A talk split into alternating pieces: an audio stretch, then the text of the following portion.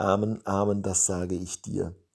Als du noch jung warst, hast du dich selbst gegürtet und konntest gehen, wohin du wolltest.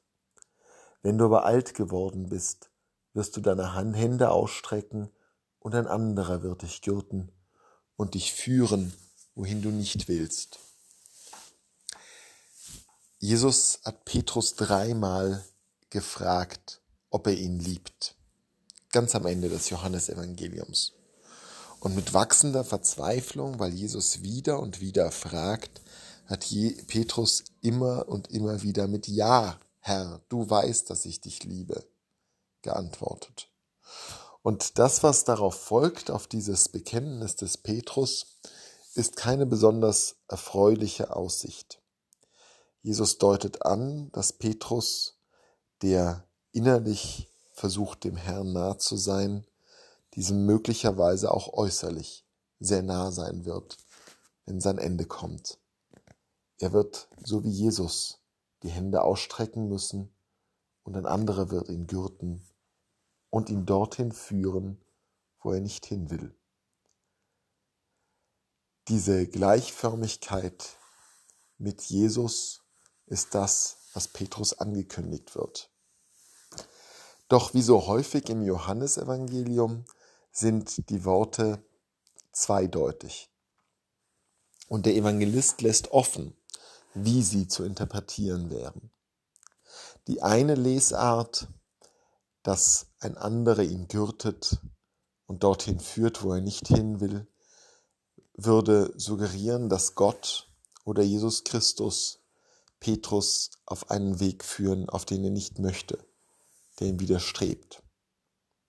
Das spiegelt sich etwa wieder in jener Erzählung vom Quo Vadis, wo der Legende nach Petrus vor der Christenverfolgung in Rom flieht, dem Herrn begegnet auf dem Weg aus Rom weg und ihn fragt, wohin gehst du, Herr? Und der Herr sagt, ich gehe nach Rom, um an deiner Stelle gekreuzigt zu werden. Und dann sieht Petrus ein, dass sein Weg ihn ans Kreuz führen muss. Das ist die eine Lesart. So könnte man diese Stelle verstehen.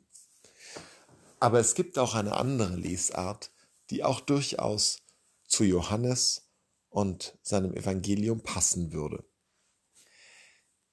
Denn eine große Rolle, das haben wir gerade in den Abschiedsreden in den letzten Tagen gehört, spielt für Johannes der Gegensatz zwischen Welt und dem Reich Gottes diejenigen, die zu Gott gehören und diejenigen, die zur Welt gehören. Und man könnte diese Voraussage Jesu für das Leben des Petrus auch so interpretieren, dass diejenigen, die ihn gürten werden und dorthin führen, wo er nicht hin will, die Welt ist. Das, was von Gott getrennt ist. Denn warum sollte Gott Petrus, einen Menschen, der ihn liebt, einen Mensch, den Gott liebt, denn dorthin führen, wo dieser nicht will? Was für ein Gott wäre es, wenn er uns in die Wege führen würde, die wir uns nicht wünschen? Und mit wollen muss gar nicht der unmittelbare das unmittelbare Begehren gemeint sein, sondern tatsächlich ein inneres Verlangen. Und dieses innere Verlangen, diese innere Sehnsucht will Gott auch stillen und uns nicht wegführen. Doch die Welt ist es, die uns wegführt. Die Welt ist es, die uns gegen unseren Willen gürtet, die uns unserer Autonomie beraubt und uns in das Verderben und in den Tod führt.